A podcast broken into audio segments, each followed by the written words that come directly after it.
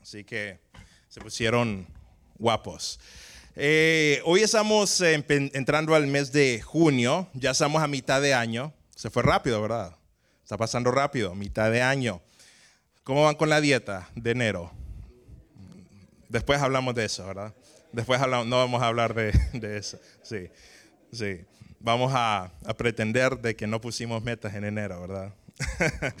Estamos en junio, estamos a, vamos a tener una serie de prédicas en junio, nosotros le llamamos series, donde hablamos de ciertos ah, temas en específico, donde queremos profundizar. Vamos a estar hablando el mes de junio acerca de edificar tu vida sobre valores bíblicos. Vamos a estar hablando de edificar tu vida de valores bíblicos. ¿Y qué quiero decir con esto? Bueno, voy a poner un ejemplo. Yo um, trabajo en uh, real estate, trabajo en bienes raíces, uh, paso viendo casas uh, y paso viendo casas de que están en mal estado para arreglarlas y venderlas a, un buen precio y hacer una ganancia, ¿verdad? De, eh, se llama inversiones en, en, bienes raíces. Y una de las cosas de que eh, uno aprende estando en el negocio, estando en la industria, es de que no importa cuán bonita esté una casa por afuera, uno no se puede basar solo en lo que mira para decidir si es una buena inversión o es una mala inversión uno tiene que irse y hacer una inspección atrás de las paredes, donde no mira el techo, el ático, eh, los sistemas eléctricos, plomería. Y una de las cosas más importantes que uno tiene que ver es la fundación de la casa. Porque la fundación de la casa es lo primero que tú tienes que arreglar en una casa. ¿Por qué? Porque si tú arreglas el techo, pintas las paredes, eh, arreglas eh, las puertas, eh, arreglas algunas partes de la plomería y no has arreglado la fundación, entonces, número uno, la casa se va a seguir cayendo. Y número dos, si arreglaste todo y no arreglaste antes la fundación, tienes que empezar desde cero el proyecto. ¿Por qué?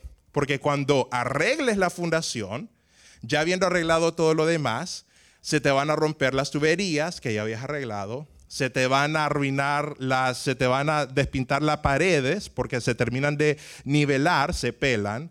Eh, vas a tener que básicamente empezar de nuevo. Entonces, cuando tú empiezas, tienes que empezar en una casa por la fundación. Y la fundación, como tú sabes, no se mira a primera vista.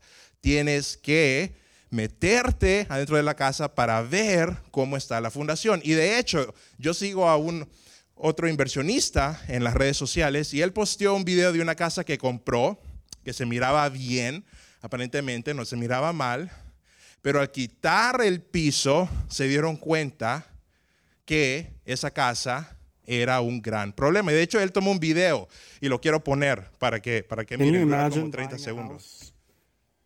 Getting excited to rip out the floor so you can put in new flooring, and this is what you find underneath.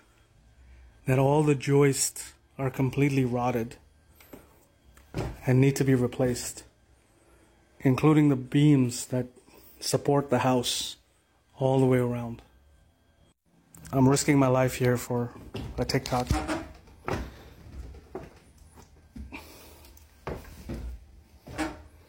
This is what it looks like all the way around. I don't know if you can see that piece right there. That's broken already. It's it's like this all the way around the house. Can you imagine buying a house, getting excited to rip out the floor so you can put in new flooring, and this is what you find underneath? That all the joists are completely rotted and need to be replaced. Ok. Imagínate que hubieras comprado esa casa tú y se mira bonita la pared, tiene una cocina muy bonita, tiene la chimenea, tiene este, eh, las duchas con Bluetooth para que escuches canciones mientras estás bañando. Bien bonita la casa, pero tiene problemas. ¿Sabes qué va a pasar con esa casa? Eventualmente se va a caer. Eventualmente se va a caer. Y ese principio no solo aplica para casas, sino que aplica para tu vida. Por eso vamos a estar hablando en junio acerca de edificar tu vida, que tu vida tenga una buena fundación y una buena fundación está basado en valores bíblicos y vamos a estar hablando este mes acerca de estos valores bíblicos. Pero quiero introducir este principio como en las palabras de Jesús, en la historia de Jesús, es una parábola que muchos de ustedes ya conocen Está en Mateo, versículo 7 ah, y verso 24. Y Jesús le está hablando a los discípulos y le dice esta historia. Le dice, cualquiera que oye estas palabras, lo que Jesús les está diciendo, cualquiera que oye estas palabras y las pone en práctica, es importante eso, lo compararé a un hombre prudente que edificó su casa sobre la roca y cayó lluvia, vinieron los ríos y soplaron los vientos y azotaron aquella casa, pero esta casa no se vino abajo porque estaba fundada sobre la roca. Por otro lado, sigue Jesús diciendo, a cualquiera que me, que me oye esas palabras y no las pone en práctica, lo compararé a un hombre, ¿un hombre qué? Insensato que también construyó una casa, o sea que sabía cómo construir casas, no era el problema que no sabía cómo construir casas, sabía construir casas, pero construyó su casa sobre la arena. ¿Y qué pasó? Cayó la lluvia, vinieron los ríos, soplaron los vientos y azotaron aquella casa y esta casa se vino abajo y su ruina fue estrepitosa. Dos personas construyeron una casa una la construyó sobre una fundación fuerte, otra persona la construyó sobre una fundación donde era débil. Importante, los dos sabían construir casas, pero ¿cuál fue el factor que hizo que una casa se sostuviera y que la otra se cayera? No fue lo exterior, no fue lo bonito, no fue la pintura, no fue el orange peel, no fueron los candelabros, fue la fundación. Y déjame decirte, tu vida también para que tu vida no se derrumbe en cualquier sentido, pero para que tu vida no se derrumbe, tiene que tener tu vida una fundación firme. Si no, va a derrumbarse. Yo conozco a muchas personas, muchas personas, lastimosamente, ya en mi caminar, de que aparentemente estaban bien, aparentemente su matrimonio iba bien, aparentemente en su vida laboral iban bien y de la nada algo cambia y su vida cambia y ellos hacen algo que uno dice, yo jamás vi venir eso. ¿Cómo es posible que Juan, que Carlos, que María haya hecho eso? ¿Cómo es posible que hayan caído en eso? ¿Cómo es posible de que ese matrimonio que se miraba bien hubiera algo de infidelidad que destruyera ese matrimonio? ¿Cómo es posible que esa familia que se miraba bien no estaba bien? ¿Qué pasó? ¿Sabes qué pasó? La fundación. Problemas en la fundación. Así que una vida firme es edificada en una fundación fuerte. Y tu vida también, tu vida espiritual, tiene que tener una fundación fuerte. Si no, se va a derrumbar en algún punto de tu vida. Dos cosas que me llaman la atención de este verso que Jesús les está diciendo. Dice, habían dos personas las dos personas escucharon las palabras, las dos personas estaban escuchando las palabras, pero la diferencia es que uno las puso en práctica y el otro no las pone en práctica. Los dos escucharon, los dos escucharon el mensaje de Jesús, pero uno hizo algo al respecto y el otro no hizo algo al respecto. Y déjame decirte una enseñanza acerca de este principio. Una vida firme está basada y edificada en acciones y no en intenciones.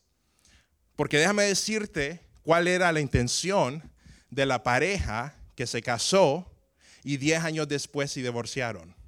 La intención fue estar casados por toda su vida.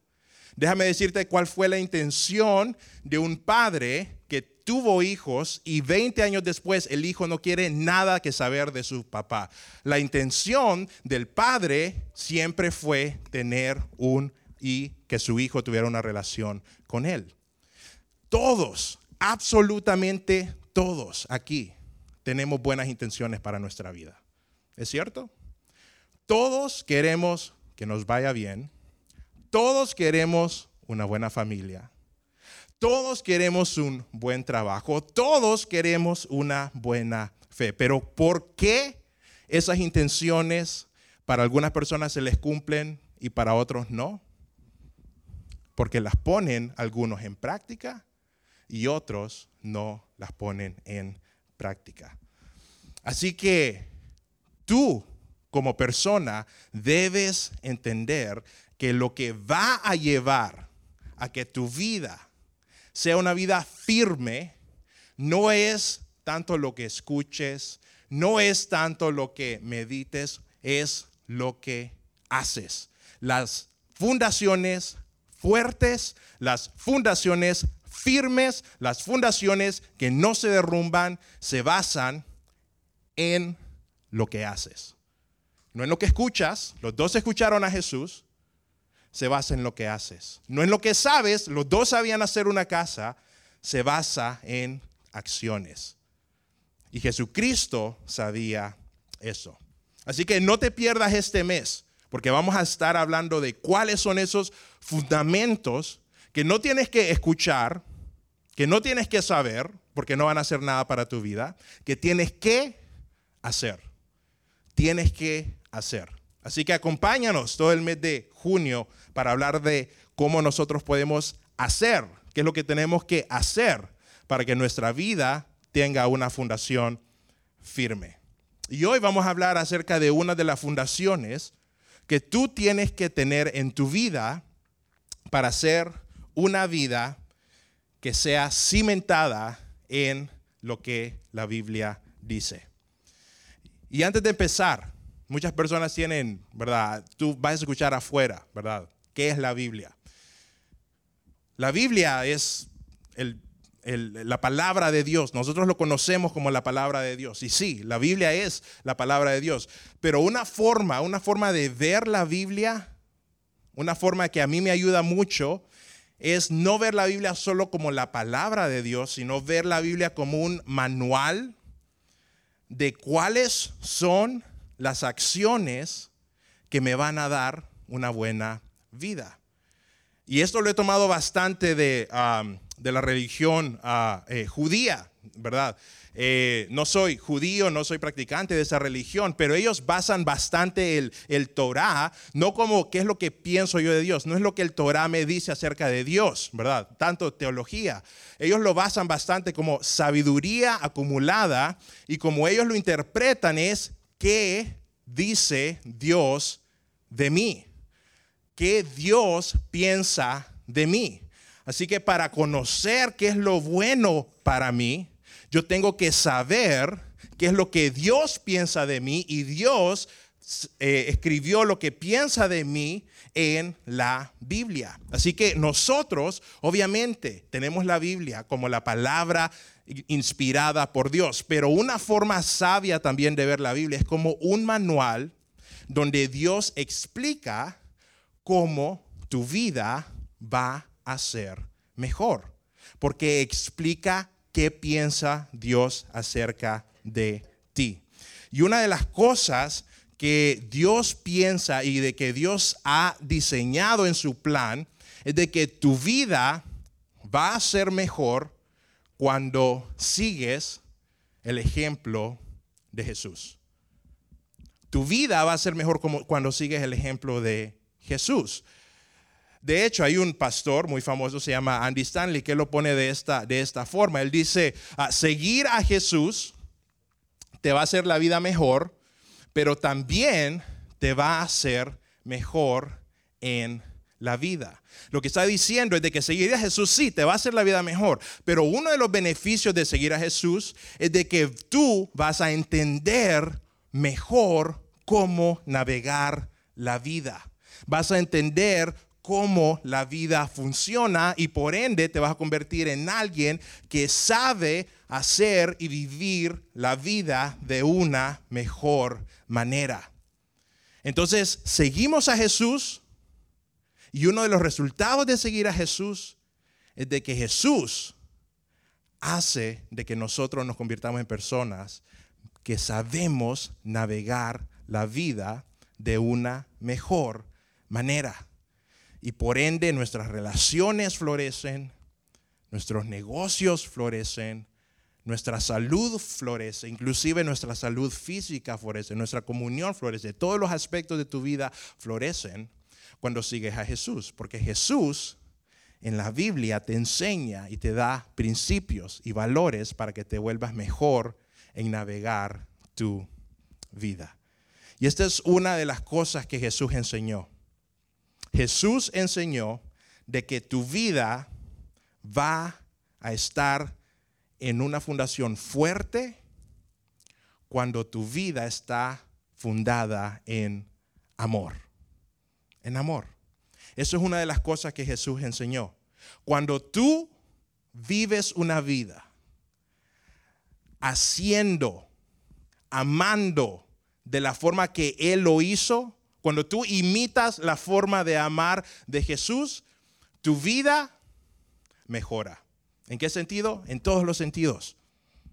Pero una de las cosas que pasa es cuando amas como Jesús amó y haces de ese amor de Jesús un pilar en tu vida, tu vida mejora. Jesús explicó este principio en, ah, el, ah, está en el libro de Mateo, en esta parte. Jesús eh, está caminando, se acerca a alguien que quiere aprender acerca de él y le dice, maestro, ¿verdad? Eh, Jesús ya tenía un, gran número de seguidores que lo estaban siguiendo, entonces muchas personas se querían acercar para eh, aprender un poco de esta persona que hacía maravillas y le pregunta a un joven, a Jesús, le dice, maestro, ¿cuál es el gran mandamiento en la ley? Y Jesús le dijo, vas a amar al Señor tu Dios con todo tu corazón y con toda tu alma y con toda tu mente. Ese es el primero y grande mandamiento. Y el segundo, le dice Jesús, es semejante. Amarás a tu prójimo como a ti mismo. De estos dos mandamientos depende toda la ley y los profetas. Amarás a Dios y amarás a otros así como tú te amas. Y esto fue un mandamiento que este joven ya lo sabía, porque esta persona, esa persona era ya un alguien que sabía mucho de las, uh, sabía mucho del Torah en ese tiempo. Entonces él ya sabía acerca de estos mandamientos. Entonces lo que le dijo Jesús aquí no es algo nuevo. Esto que le dijo Jesús, vas a amar a Dios y vas a amar a los otros, es un principio que ya estaba en el Antiguo Testamento, pero después Jesús dice algo nuevo y cambia un poco lo que dice aquí. Nos encontramos unos años después, Jesús está a punto de terminar su, eh, eh, de terminarlo ya su ministerio, está en el punto donde está teniendo la última charla con sus discípulos, están sentados en la última cena, él ya sabe de que la próxima mañana él va a ser arrestado, esta es su última oportunidad de sentarse con, con sus discípulos, decirles unas últimas cosas. Y le dice algo completamente nuevo, diferente a lo que dijo antes a alguien que no era su discípulo. A sus discípulos les dice esto Jesús antes de eh, ser arrestado. Un mandamiento nuevo les doy. Y eso es algo que hay que recalcar, nuevo. Porque es lo que le va a decir Jesús no está encontrado en el Antiguo Testamento, no es algo que ellos sabían si eran judíos, no es algo que ningún escriba en ese tiempo les iba a poder decir, eso está eh, en, las, en las escrituras, esto es algo completamente nuevo. Dice, algo nuevo les doy. Un mandamiento nuevo les doy, que se amen unos a otros. Ok, ya sabemos eso. Ya es un mandamiento, está en las escrituras, que nos amemos unos a otros. Pero esa es la parte nueva. Ustedes, ámense unos a otros así como yo los he amado. Y esto es completamente nuevo. Nunca esos discípulos, nunca los judíos habían escuchado esto, porque el mandamiento era ama a Dios y ama a otros así como te amas tú. Y aquí Jesús le está diciendo, yo les doy un mandamiento nuevo, algo que no han escuchado hasta este punto, algo que es completamente revolucionario. Amen a otros, sí, ese es el mandamiento. ¿Cómo? Como yo los he amado a ustedes. Y eso cambia la ecuación, porque el amor que tú tienes para ti mismo es diferente al amor que Jesús te tiene a ti. Sigue el verso. Ámense unos también, eh, eh, también ustedes unos a otros. En esto dice, conocerán todos ustedes que son mis discípulos, si ustedes se aman así como yo los he amado a ustedes. No como ustedes se aman a ustedes mismos, como yo los amé. Es un amor diferente. ¿Qué está haciendo Jesús? Sube el estándar de el amor. Sube la dificultad de el amor. Porque hay tres formas que yo pude ver rápidamente en cómo Jesús estuvo amando y amó a sus discípulos. ¿Cómo amó Jesús? Número uno, Jesús amó cuando el amor y amar no fue conveniente.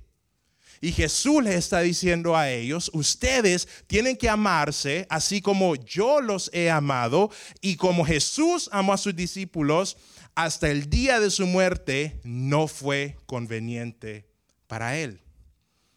Y Jesús te está diciendo tú a ti, ¿quieres tú tener una vida cimentada con una buena fundación?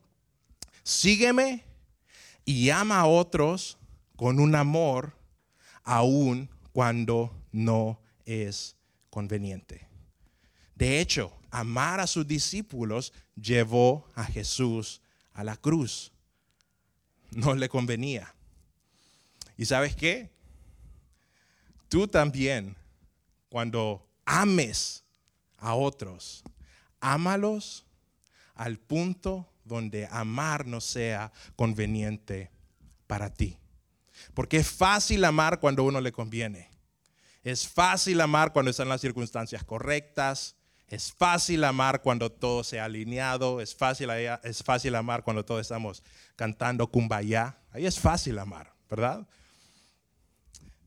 Pero amar cuando no me conviene, amar cuando es difícil, amar cuando mi pareja no me ha estado tratando bien, amar cuando significa que voy a tener que gastar dinero, amar cuando significa que voy a tener que manejar cuando salgo del trabajo a visitar a alguien, amar cuando tengo que hablar con alguien en mi día libre amar cuando tengo que cancelar planes? Sí. Ese es el amor que Jesús le mostró a sus discípulos. Y ese es el amor que cuando tú decides amar de esa manera, estás siguiendo el nuevo mandamiento. El mandamiento de amar a otros, no como tú te amas a ti mismo, como Jesús amó a sus discípulos y Jesús amó a sus discípulos cuando no le convenía. ¿Cómo amó Jesús? También amó cuando ese amor no era merecido. Una de las historias que muchos conocemos es la historia de Saqueo. Saqueo, un recaudador de impuestos de toda la sociedad en su tiempo, el que menos merecía ese amor. ¿Y qué hizo Jesús? Extendió ese amor a Saqueo. No nos tenemos que ir tan lejos. Mateo era un recaudador de impuestos uno de los discípulos de Jesús, en su trabajo antes se encargaba de estafar a los otros judíos. ¿Merecía amor? No, no merecía amor. ¿Y qué hizo Jesús? Por saqueo, por Mateo, ¿qué hizo Jesús? Por ti, murió. No porque lo merecías, sino porque te amó de esa forma. Y Jesús también amó con un amor donde no esperó que hubiera retribución. un amor no retribuido, sin esperar nada a cambio, porque no había nada que los discípulos podían hacer para pagarle ese amor que Jesús les había hecho. Amar a alguien no es poner una, un fondo de esperar retornos en tu inversión. Ese no es amor. Amar a alguien es amar cuando tú sabes de que todo el esfuerzo y todo el tiempo y toda la dedicación que le diste a alguien probablemente no va a ser retribuido. Así amó Jesús. Y así nos dijo a nosotros que mandáramos, que amáramos. Ahora tú puedes decir, wow, es un poco complicado amar así. Yo puedo amar así como cuando estén mejorcitas las cosas, cuando la bolsa de valores vaya para arriba, cuando, ¿verdad? Cuando todo esté bien, cuando no haga tanto calor. Ahí puedo amar, ¿verdad? Cuando no me cueste tanto, puedo amar, pero amar así, de esta forma, uh, ¿por qué? ¿Por qué? ¿Por, ¿Por qué me pide Jesús que yo ame así? Ok. Mira lo que le dice Jesús a sus discípulos. Te digo Jesús le está diciendo que amen así a los discípulos. Si tú no has decidido seguir a Jesús, esas palabras no son para ti. Pero si tú has decidido seguir a Jesús, Jesús te dijo, ama de esta forma. Y Jesús le dice eso a sus discípulos, Juan 15, capítulo 16. Está hablando de nuevo con sus discípulos. Y les dice, ustedes no me eligieron, no me elegiste vosotros a mí, sino que yo los elegí a vosotros y miren cuál es la promesa que le hace a los discípulos. Y yo los puse para que ustedes vayan y lleven fruto. Y el fruto de ustedes permanezca. Para que todo lo que pidieras al Padre en mi nombre, Él los dé. Esto los mando. ¿Qué dice? Que os améis unos a otros le está diciendo, pidiendo a los discípulos, básicamente, ámense de esta forma unos a otros, porque eso hacen mis discípulos. Pero arriba hay una parte que no quiero que se pierdan. Los discípulos de Jesús, los que siguen a Jesús, son puestos aquí en la tierra para que vayan y lleven mucho fruto y que sea un fruto que permanezca.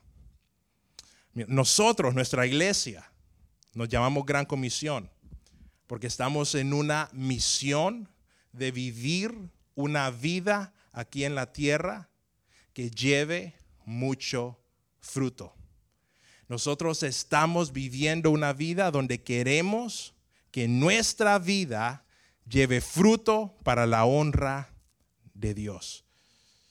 Déjame decirte, tu vida tu vida. No, no sé qué es lo que piensas de ti mismo, no sé cuál es tu autoestima, pero tu vida, Dios la mira como una vida con mucho potencial para fruto.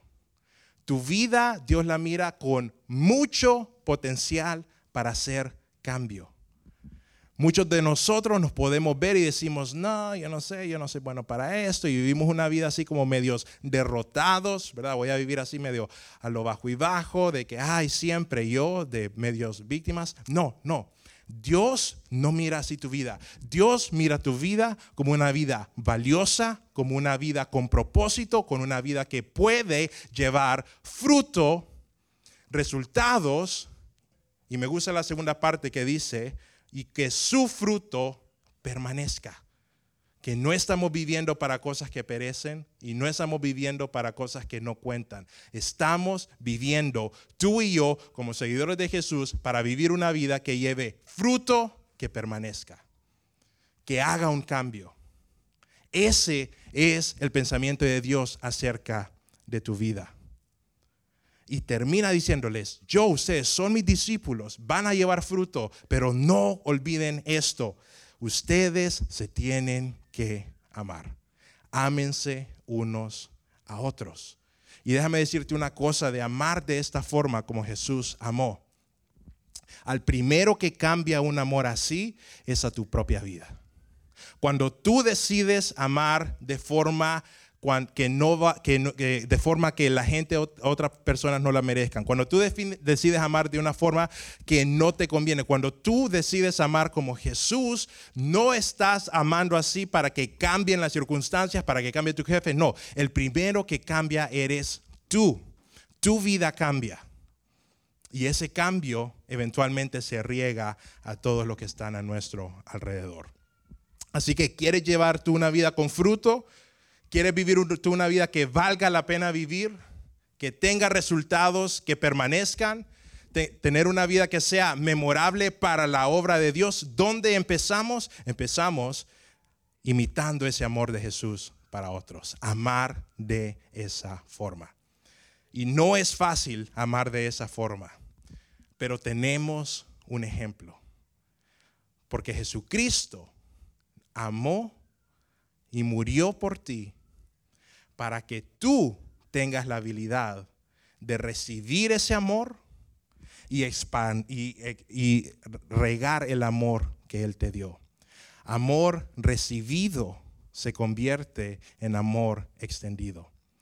Así que muchos de nosotros nos tenemos la habilidad de amar así como amó Jesús. Y la razón es porque no hemos recibido ese amor antes de poderlo expandir a otros. Jesucristo te amó, murió por tus pecados y al morir en una cruz, resucitar al tercer día y darte vida, da en ti ese tipo de amor y te da la habilidad de por medio del Espíritu Santo amar de igual forma a otros. Amor extendido de Dios se convierte en amor recibido de ti para todos los que están alrededor. Jesucristo te amó y por eso tú tienes la habilidad de amar así. Tienes la habilidad de amar de esa forma. Así que de hoy en adelante procura amar así como lo hizo Jesucristo. Procura amar cuando el amor no es conveniente. Procura amar cuando el amor no es merecido. Y procura amar cuando no vas a recibir ningún beneficio de amar a otros de esa forma. Pero de esa forma tú vas a cambiar el mundo. Vas a cambiar tu vida y vas a tener una vida firme para vivir una buena vida y no basarla solo en yo quisiera llegar ahí, quisiera tener una buena familia. No, empiezas a hacerlo. Así porque no nos ponemos de pie. Vamos a cantar unas canciones, pero me gustaría dar una rápida oración por si tú en ese momento dices, yo no sé si la verdad en mi vida he recibido ese tipo de amor de parte de Jesucristo. Te quiero decir, alguien te amó de verdad. Jesucristo murió por ti, murió por tus pecados, te dio vida y ese sacrificio de Jesucristo a ti te permite tener acceso al Padre. Y tener acceso al Padre te da acceso de tener amor hacia otras personas así. Así que vamos a cantar esta canción que dice, ven ante su trono si tú todavía no has recibido ese amor de Jesucristo. Te quiero animar a de que la cantes de corazón, de que pienses en la letra y si tú nunca has entendido que Jesucristo murió por ti para darte vida, hoy es el día de entenderlo y aceptarlo como tu Salvador, aceptar ese amor que fue dado por Él hacia ti. Así que, gracias Padre por ese amor, gracias por ese sacrificio que tú diste por nosotros. Gracias porque tú te diste, dice a tu Hijo, y nos amaste y nos das la capacidad de amar a otros de esa forma. Gracias porque esa es una de las de los valores que podemos agregar a nuestra fundación de nuestra vida y vamos a estar firmes, Padre. Te agradecemos por ese amor y ese sacrificio. En tu nombre oramos, Padre. Amén.